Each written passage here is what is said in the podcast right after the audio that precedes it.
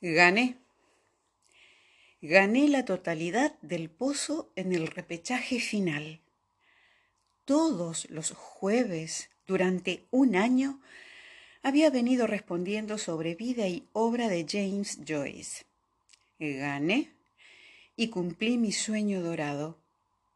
Mi sueño dorado consistía en abandonar a mi familia, escaparme a Irlanda, comprarme un castillo, leer el Ulises sentado junto al fuego, tener dos perros irlandeses para que me lamiesen las botas mientras yo leía, emborracharme una vez por mes en la taberna, agarrarme a trompadas como hacía Hemingway cuando iba a beber con el maestro Joyce y cumplir mi programa anual de una mujer por noche. Por eso el viernes 24 de septiembre de 1975, mientras Maruja y la nena dormían profundamente descansando de la noche de gloria, salí de casa sin hacer ruido y llevando el Ulises bajo el brazo, me fui a la agencia Cambio Mar y cambié el cheque por libras esterlinas. Me acuerdo de que los empleados me reconocieron y hasta salió a recibirme el gerente. Me convidó con un cafecito y me felicitó.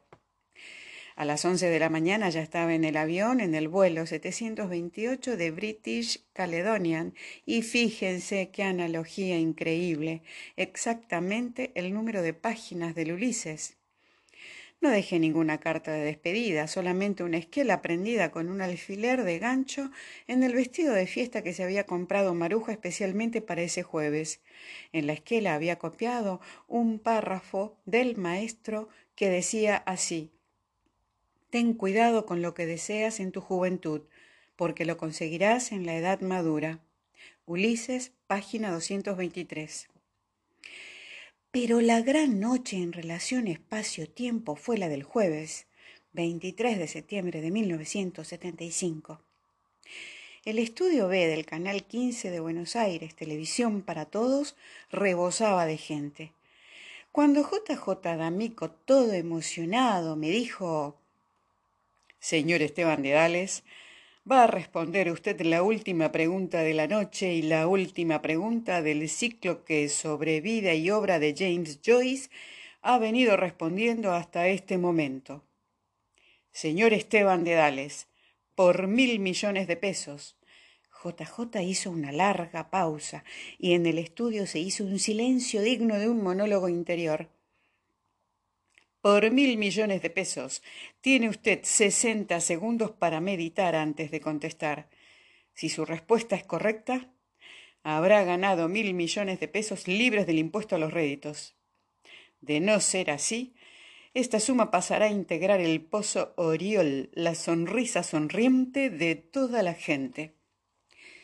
JJ D'Amico estaba tan emocionado que no podía abrir el sobre de la pregunta. A Aide, la secretaria del programa, una chica que era un amor, le temblaba la bandeja. Digo que JJ estaba emocionadísimo y no era para menos. Calculen que yo, que no soy un tipo fácil para las lágrimas, sentí que se me nublaba la vista. Es que, a través de un año de vernos todos los jueves, JJ y yo terminamos por hacernos amigos y no eran solo los vermutes los sábados en Flores, en el bar Londres. No, había como un fluir de la conciencia entre nosotros. Ahora que estoy aquí, tan lejos, en Irlanda, cumpliendo mi sueño dorado, siento que lo extraño y se lo voy a decir en la carta. Qué tipo macanudo este JJ D'Amico. Espero que con esta carta se decida por fin y se venga a comer el guiso irlandés de Patricia. Va a ser un gustazo volver a verlo. Pero quiero volver a la noche memorable. Cuando JJ sacó la pregunta del sobre, la gente se quedó sin respiración. Producto de los nervios, JJ tardaba en leerla. Yo vi que Maruja se estaba por desmayar.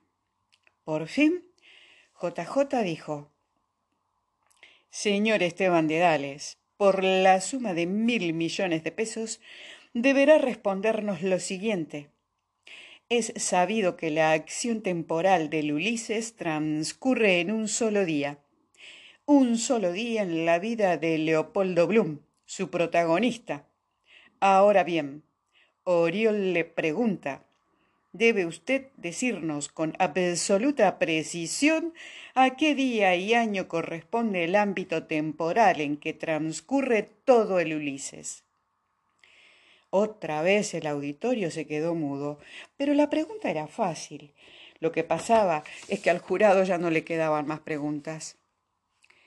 El ámbito temporal en que transcurre todo el Ulises es el 16 de junio de 1904. Me iba a explayar, pero no me dejaron. Mientras el escribano corría para entregarme el cheque, la gente estallaba en aplausos y gritos, se atropellaba por todo el estudio y las chicas del banco empujaban para entregarme las flores. Recuerdo que en las bandadas se llevaron por delante dos cámaras y a una le destrozaron el visor. Ay, ay, ay, los fotógrafos me pedían que abrazara a mi maestra de sexto grado y tuvieron que mandar toda una tanda de avisos fuera de programa para que el gerente de Relaciones Públicas de la firma auspiciadora, el doctor León Holguín, pudiera pronunciar unas breves palabras. Ahora, en la medianoche, sentado en esta mesa de nogal, calentando mis botas al fuego del carbón de Cardiff, del que soy accionista gracias a Patricia, Mientras Patricia y la madre de Patricia y el padre de Patricia duermen plácidamente en el ala derecha, mientras le escribo a JJ, solo, en la sala de estar de mi castillo de Irlanda, medito. Medito y pienso que la culpa de todo la tuvo Maruja, y al pensar en Maruja, por una asociación, pienso en la nena y la extraño mucho. Maruja. A veces la recuerdo haciendo palomitas y pienso que realmente lo único de bueno que tenía esa mujer era el sentido de la organización. Excelente administradora. Maruja, eso sí, pero por lo demás me amargó la vida. Y sin embargo, por otra curiosa analogía, la que me indujo, la que verdaderamente me impulsó, fue ella con su eminente sentido práctico, un jueves que era feriado. Hacia fines del 1974, mientras cenábamos mirando televisión, me dijo, ¿Por qué no vas, Esteban? Con todo lo que vos sabés, yo en tu lugar ya estaría allí. Pero mira, mira vos la cara de los que ganan. Yo decía que no, que era tímido, que me iba a olvidar de todo apenas me enfocasen con la cámara, que eso de mostrarse así como un fenómeno de circo era cosa de exhibicionista, de tilingos, de payasos, de pobrecitos sin dignidad, y qué iban a pensar mis compañeros del banco cuando me viesen. ¿Qué dignidad ni dignidad? dijo Maruja. Hace ocho años que lo estás leyendo, desde que nació la nena. Lo sabés de memoria. Lo que pasa es que no tenés agallas. Sos un indeciso. Dale, papá, anda, dijo Molly. Una tarde, a la salida del banco, me decidí. Era a mediados de diciembre. Me fui al canal, elegí el tema y me anoté. Esteban de Dales, argentino, 42 años, casado, una hija, subcontador del Banco Albanés sucursal Almagro, vive en el barrio de Flores, responde sobre vida y obra de James Joyce, dijo JJ el primer jueves que enfrenté las cámaras. Ahora, después de dos años al pensar en aquella noche, la verdad es que sonrío. Estaba tan nervioso que las rodillas se me movían solas. Las caras de los tres miembros del jurado mirándome de pronto me hicieron acordar de los tres profesores del Nacional Sarmiento la única vez que me tocó enfrentar una mesa examinadora en cuarto año, cuando me llevé literatura a marzo. Fíjense en la analogía, nada menos que literatura, para pensarlo, ¿no? La primera pregunta era fácil. ¿En qué año se publicó Dublineses? ¿Cuál fue su primera versión y las fechas de publicación posteriores? Respondí enseguida, adelantándome a las preguntas. A decir verdad, Ahora que lo pienso, la sensación que yo sentí esa noche no volví a sentirla nunca más. En ninguno de los 52 programas. Porque primero, antes de las tres preguntas, mientras JJ desdoblaba el papel, sentí como un vacío en el estómago. Pero después, en el momento de responder yo, vi cómo el maestro, el mismísimo James Joyce, levantaba los ojos desde la foto y me miraba. Fue únicamente ese jueves. Después no me miró más. La cuestión que ese año se convirtió en el más famoso de mi vida. La gente me saludaba por la calle y hasta me pedía que le firmase autógrafos. Los vecinos le mandaban a Maruja chivitos, postres y saludos para mí. Me llamaban por teléfono el día de la audición solo para decirme ánimo, don Esteban. Me hicieron reportajes en revistas y televisión. Del Instituto Cultural Argentino Irlandés me llamaron para un vino de honor el 17 de marzo.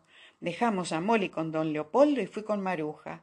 Al entregarme el banderín, el doctor Patricio O'Brien dijo que como agregado cultural, cualquiera fuera el resultado del certamen, mi intervención era ya un aporte para el acercamiento de nuestros pueblos.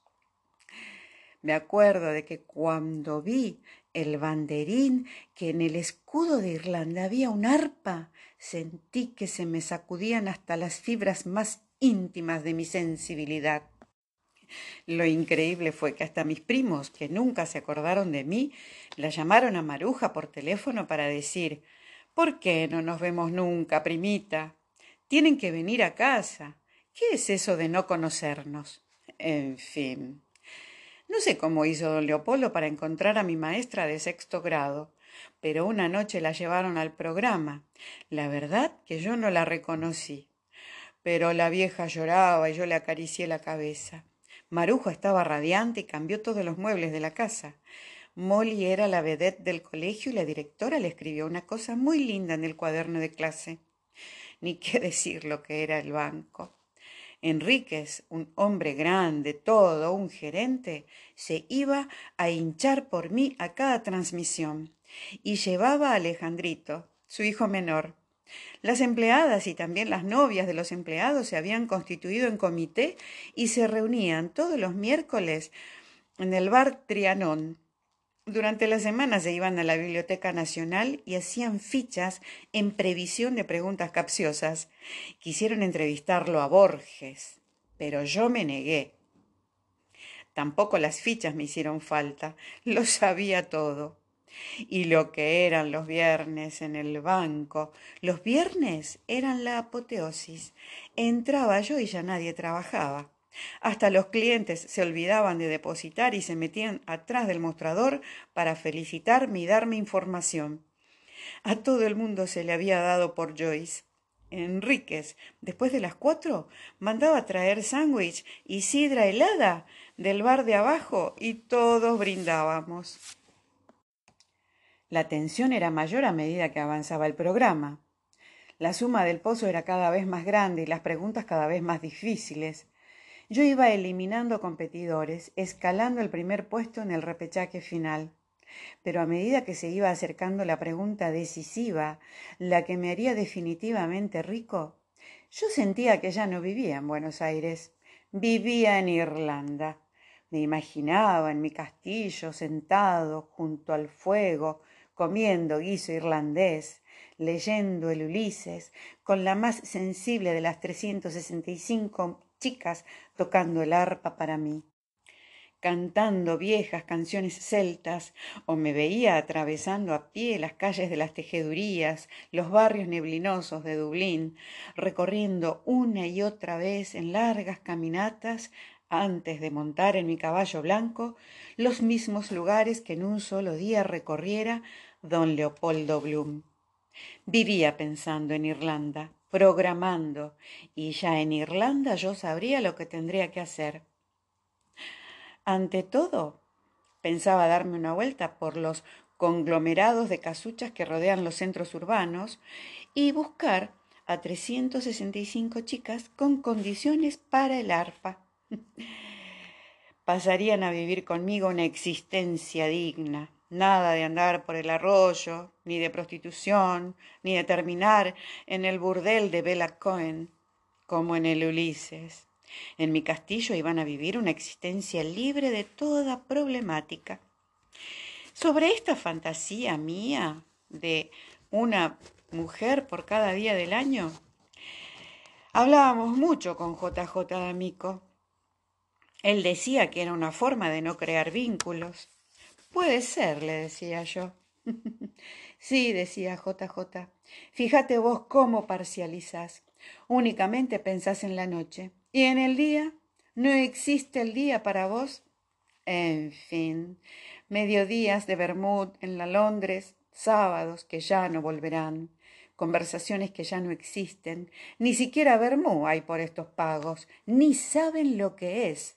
Le voy a poner a JJ que se traiga unas cuantas botellitas. Pero volviendo al tema, lo que más me seducía era la relación espacio-tiempo, porque tenía planificado cambiarles el nombre. Para no confundir a cada una de las mujeres, le pondría un nombre distinto de acuerdo con el santoral del almanaque. Estos eran mis planes. Mientras tanto, cada jueves iba sumando puntos para el repechaje, respondiendo con una erudición aplastante, como dijeron en el reportaje que me hizo TV Programa, todas las preguntas que JJ sacaba del sobre que yo elegía. En realidad, yo al Ulises nunca lo entendí del todo. Mejor dicho, todavía hay partes que no las entiendo. Mejor dicho, casi no entendía nada, pero me emperré, porque la primera vez que tuve el libro en mis manos intuí que se trataba de algo muy importante, algo que iba a cambiar el rumbo de mi vida. Me emperré y mi intuición no me falló. Hacía ocho años que yo lo venía leyendo, desde que nació Molly, y cada vez iba sintiendo como si el maestro James Joyce, ya ciego y perdida la fe, me mandase, no obstante, señales secretas de humo del espíritu para que no desfalleciera. Y a que tuvo razón, y cuando los mil millones empezaron a dibujarse nítidos en las últimas audiciones del ciclo, sentí que el Ulises no había sido escrito en vano. Entonces comprendí por qué durante ocho años, cada vez que Maruja me veía agarrar el Ulises o hacer un mero comentario, me hablaba así. Bestia, no te entra nada de lo que lees. Porque me sacan de mi ámbito, pensaba yo sin contestar porque no tengo un castillo en Irlanda, porque soy un alienado trabajando en el banco, y porque en vos, maruja, late una secreta envidia ante el espectáculo maravilloso de mi sublime terquedad. Vos y el anteojudo ese me tienen hasta acá, me decía Maruja y ponía el índice en el cuello, porque Maruja, muy a su pesar, Vivía fascinada mirando a escondidas la foto de Joyce que yo había recortado de un número viejo de la revista de Occidente que compré por casualidad en un kiosco y que yo tenía guardada en la contratapa de Exiliados, esa foto tan popular del maestro donde está con una lupa y mirando para abajo. Yo no le contestaba nada porque había entrado en una especie de monólogo interior una serie de coincidencias estaba marcando mi destino y yo no iba a renunciar a él. En primer lugar, obsérvese mi nombre, Esteban de Dales. De ahí a Esteban Dédalus, uno de los principales protagonistas del Ulises, hay un solo paso. El abuelo de Maruja, que murió hace poco, se llamaba Leopoldo Bulnes y el padre de Maruja Leopoldo Bulnes, hijo, muy parecido a Leopoldo Blum. Maruja se llama Maruja y está en el Ulises. Cuando nació Molly, todo el monólogo interior del Ulises, le pusimos Molly sin discusión. Otra cosa, Juan Enrique Mentón es un personaje del Ulises y Enríquez, el gerente del banco, se llama Juan Matías Enríquez. En lo que atañe a JJ hay que creer o reventar todo un capítulo íntegro del Ulises, la parte donde lo humillan y abominan al pobre Bloom tiene un protagonista que se llama JJ y fíjense que el maestro escribe JJ tal cual como lo escribo yo. En fin, debe haber muchísimas analogías más que hasta yo mismo ignoro. Todo esto si lo habremos analizado profundamente con JJ D'Amico en aquellos inolvidables mediodías de la Londres. ¿Por qué será que a la distancia uno valora más las cosas? Esta noche, acá en Irlanda, escribiéndole a JJ en mi castillo, que se llama Dublín al Sur, en homenaje a Buenos Aires, que nunca olvido, como no me olvido de la nena, que para esta época debe estar tan grande, pienso que JJ tenía razón cuando me decía, mirá Esteban, la sensualidad es un producto de la ausencia. Y así nomás es, porque yo devolví las chicas a sus casas respectivas y el 17 de marzo de este año día de San Patricio Mártir, santo patrono de Irlanda, no podía fallar, me casé. Me casé con Patricia Boyle O'Connor Fitzmaurice Farrell. Y aquí viene el más curioso de los índices de mi destino. Como Patricia había nacido el día de su santo, el 17 de marzo, fue a la única de las chicas a la que yo no tenía que cambiarle el nombre. Además, hay otra cosa. Esa noche no la olvidaré mientras viva. Patricia es especial. Y me estoy refiriendo a aquel detalle que de por sí solo es inolvidable y que la pinta a ella de cuerpo entero. Y eso sin entrar a hablar de su sentido de la organización, ni de la capacidad práctica que tiene, ni de lo excelente administradora que es. Sí, fíjense, un día la veo a Patricia en camisón con las manos atrás como escondiendo algo. Pasa nomás, piba, le digo en gaélico, un gaélico más o menos todavía porque recién empezaba a estudiar con el profesor Keok. Patricia nada, se queda ahí parada sobre la alfombra sonriendo. ¿Qué pasa, piba? le digo. Entonces Patricia va, saca las manos de atrás y me entrega el Ulises. Ahora bien, yo tengo acá en un estante especial sobre la chimenea, creo que todas las versiones inglesas que existen sobre el Ulises, hasta la edición de la librería Shakespeare and Company de París tengo. Fue lo primero que hice ni bien bajé del avión en Londres. Antes de poner el pie en Irlanda, antes de comprar Dublín al sur, antes que nada, comprarme todas las ediciones del Ulises, aun las incunables, las inhallables y los primeros ejemplares numerados para bibliófilos. Lo hice porque lo sentía, como una deuda de gratitud hacia el maestro, pero cuando vi en las manos de Patricia mi Ulises, la traducción argentina de Salas Subirat, Santiago Rueda, editor, la única que existe en castellano, cuando vi en sus manos mi vieja, querida, ajada y subrayada traducción del Ulises que traje como único equipaje de mi Buenos Aires querido, que estoy mirando ahora sobre esta mesa, lloré. Yo que no soy un tipo fácil para las lágrimas, lloré como una mujer. Pero eso no es todo, no, porque a la mañana siguiente, ni bien bajo a la biblioteca donde estoy escribiendo ahora, me encuentro con otro detalle de Patricia, un detalle increíble que fue lo que me decidió a casarme con ella.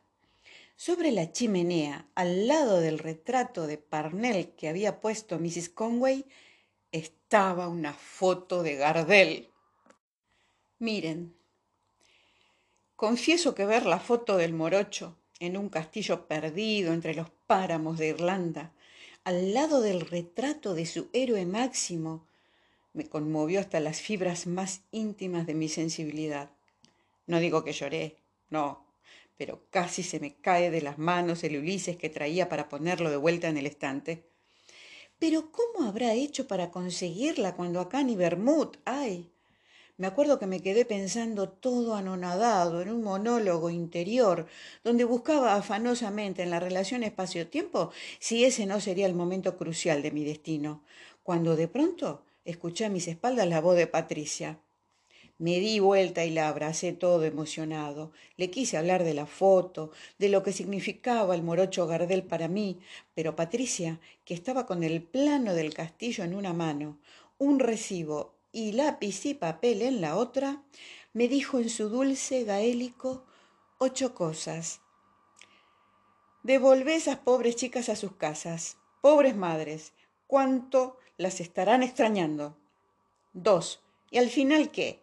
Lo único que traen son gastos. Tres. Mira, Esteban, nunca falta un buey corneta por ahí, la cosa a los muchachos de Lira no les gusta ni medio.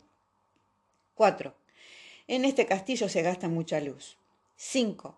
Mrs. Conway es un gasto inútil. 6.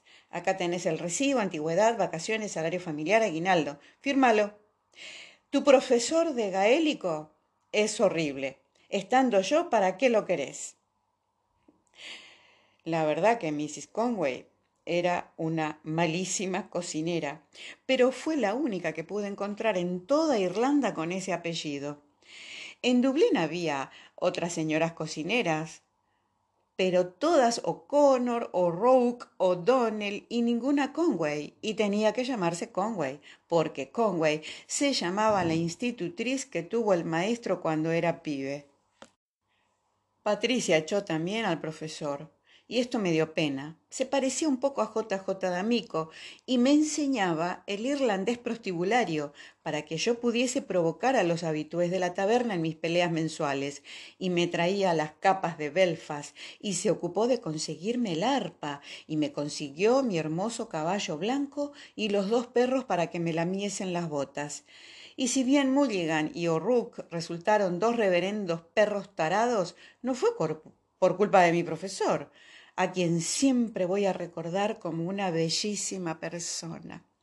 En fin, Patricia cocina como los ángeles, casi tan bien como Maruja, pero a los dos meses de tomar las riendas del castillo terminó con mis peleas mensuales.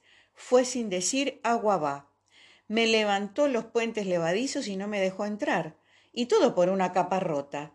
Porque si yo volvía de la taberna con un ojo en compota o un tajo en la cabeza, Patricia no decía nada, pero se ponía hecha un basilisco cuando volvía con la capa hecha andrajos. Las capas que usaba yo eran una hermosura, negras por fuera de paño de Belfast, todas forradas por dentro de raso violeta, compradas especialmente para mí por el profesor. Esa madrugada de octubre Patricia me vio venir al galope. Me estaba mirando con el catalejo desde la ventana del ático del castillo. Yo traía la capa hecha jirones. Era la tercera capa que volvía destrozada, porque le había gritado maricón en gaélico a Alf Lenehan, el capataz de la hilandería, que era un urso como de dos metros. Fue una pelea de antología. Hubiera faltado Hemingway nomás. La cuestión que Patricia fue me levantó los siete puentes levadizos y me dejó fuera hasta la mañana. Casi me quedo helado. Me la pasé tiritando, mirándome las botas, mientras se disipaba la neblina y el pobre Peckett, muerto de hambre, daba vueltas y vueltas por el páramo buscando una miserable brisna de pastito para mordisquear.